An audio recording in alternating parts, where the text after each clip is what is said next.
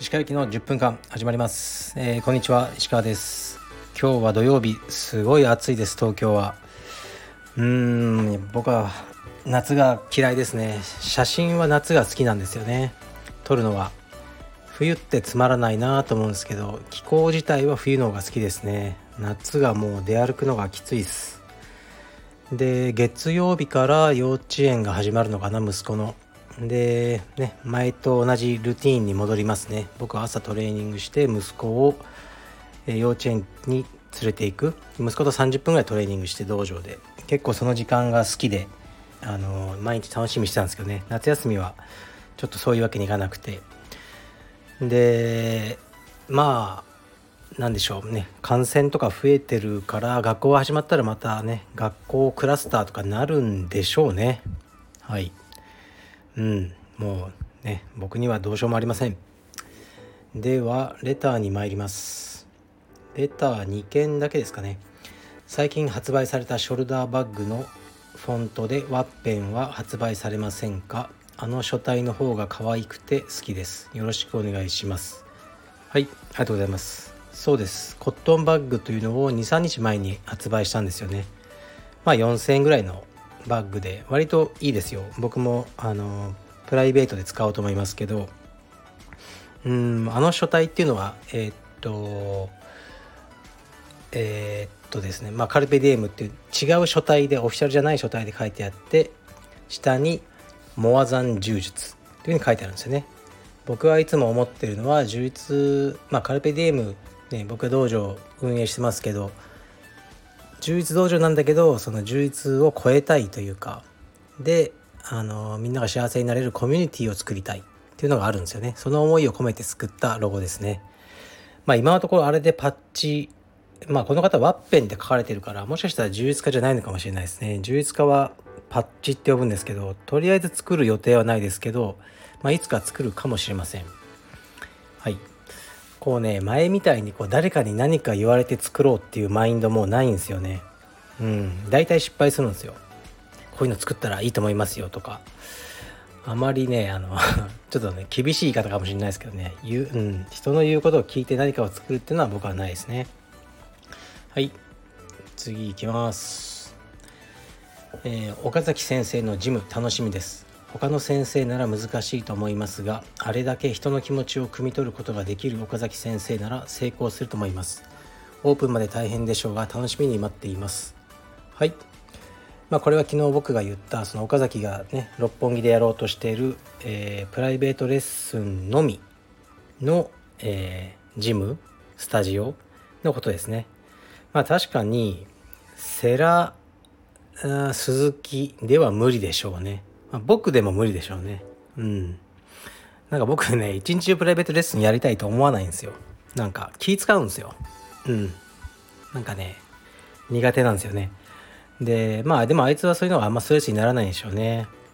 だから確かに岡崎にしかできないことかもしれないですね。でまあ確かにカルペディウム青山の中高の祖って感じですよね。中高の祖というね古い言葉をわからない人はググってほしいんですけど最初はやっぱり今ロンドンにいる玉木剛ですよね。あいつのおかげでカルベディウムがまた大きくなってでまたまあ岡崎が入ったことで一段と大きくなった。というかカルベディウム青山の、まあ、根幹ができた感じはしますね。カルペディウム青山って本当に楽なんですよ。なんだか。楽してるなって僕は思うんですよね。うんなんかトラブルも少ないんです。会員さんのトラブルとかあとそのインストラクターのトラブルとか、まあ、大体僕もいろいろ相談されるんで他のねカルペディウム道場とか。ああそういうことあったんだとか。とかね。でもまあ答えながらもなんでそうなるのって結構思ってるんですよね。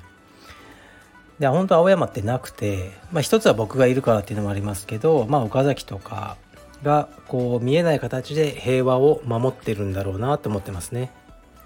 うん、だから僕もあんまり道場を離れるわけいかないのかなとか最近思ってるんですけど平和が一番です。でまあ岡崎の道場はそうですね。うん。まあうまくいけばいいなと思いますね。でその辺はもう彼の頑張り次第でしょう。で、まあ、岡崎の公認なんですけどね。もうちょっと諦めようかなと思いますね。うん。なんかやっぱりあいつがね9クラスやってる分を今いるスタッフで振り分ける。ね。まあでも仕事が増える以上ちょっと給料も増やす。みたいな感じで。まだ言ってないんですけどね。ちょっと交渉してみようかと思います。はい。で僕もやりますかね？4クラスとか。それぐらい。もうそれしかないですね。それが一番こうストレスない気がします。はい。だけどあの、まあ、毎回言ってますけどねそれでもいや俺を使ってみろっていうというねやる気のある若い充実家がいたら僕にコンタクトしてください。もうないかなと思ってますけどね。はい。そういう感じです。でまあレターはもうこれだけしかないんですけど昨日から今日にかけてあのネットフリックスでドキュメンタリーを見てたんですよね。でタイトルは「ボブ・ロス楽しいアクシデントと裏切りと欲」ってやつなんですよね。でボブ・ロスっていう名前を聞いて知ってる人は、まあ、かなり珍しいかもしれないですね。日本人だと。あのテレビで絵を描くアフロのおじさんなんですね。でボブ・ロスの「ボブの絵画教室」っていう番組がもう何十年もアメリカでやってたんですね。でボブさんもう亡くなってるんですけど。でその再放送が NHK の教育かなんかでやっててか衛星放送で。僕はもうそれを毎日見てたんです。高校生ぐらいの時中学生ぐらいか。もう大好きで。であのまあ家族とかには何を見てるのお前はって言われたんですけどそのボブ・ロスさんは28分間で真っ白いキャンパスからもう最後素晴らしい絵を描き上げるんですよ。本当に天才的なんですよね。で僕はもう大好きででそのボブ・ロッスさんが書きながら人生についてをこう優しく語りかけたりするんですよ。でそれも大好きだったんですよね。だとにかくボブ・ロスが大好きでだけどアメリカ人の若い人とかにボブ・ロスって言っても誰それって知らないって最近はやっぱ言われてたんですね。もうかなり古い人なんで。でそのドキュメンタリーを今回見てで、まあ、要はボブ・ロスさんはあのねああいうふうにテレビでは幸せそうに見えたんですけど実はねあるまあボブ・ロスさんの息子さんがねあの制作したドキュメンタリーなんでもしかしたらバイアスあるかもしれないですけどある夫婦にこうコントロールされて搾取されて、ね、死後もそのずっと名前でその夫婦はね、まあ、お金儲けを続けててあの、ね、利用され続けているっていうちょっと悲しい話になったんですよね。で見てああそうだったのか幸せそうに見えたんだけどなっていうふうに思ったんですけど、まあ、興味がある方は見てみてください。だけど、うん、ボブの絵画教室を見てなかった人がこのドキュメンタリーを見てもなんか面白さが伝わらないかもしれないですね。とにかくこのボブ・ロスさんの絵は最高です。こんな風に絵が描けたらどんなにあいいだろうなっていつも思いながらですね。まあ僕は写真とか絵とか好きなんですけどうん、それにこの要因の一つにはこのボブ・ロスさんがいますね。はい。でまあいろいろ思うところあったんですよねこれ見ながら。自分がただ絵画が好きでね絵を描いてこうなったのに最後はもうね会社に利用されて全然ねあの自分が意図しないこう絵の具をね販売させられたり、ね、トレードマークを作ってそれでなんかもうねいろいろ売ってるんですよいまだに。そういう風になってしまったっていうので、まあ、僕も気をつけなければなって少し思ったんですよね。うん、まあ、僕も、えー、充実が好きで充実始めてでそれがまあいつの間にか今大きくなりカルペディエムでこういう風になってますけどうんまあ失わないようにしようと。思いましたね。自分の最初充実を始めた時の思いとか意思とかを。はい。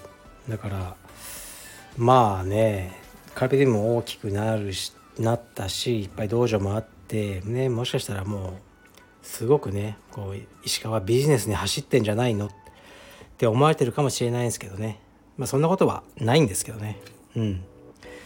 まあ充実を通してえー、ねより多くの人にな幸せになってほしいと思いは本当にありますね。まあ、言っててなんかねもうすでに嘘くせえなとか、まあ、思われるだろうなと思うけどいや本当そうなんですよ。うん、でまあお金とかよりもねとにかく楽しい人生を、まあ、まず僕が送りたいし、ね、もうあのカルペディエムに関わってる方々に送っていただけたらなと思いますね。うん。はい。ちょっと最後真面目になりましたけど、こんな感じで今日は終わりにします。失礼します。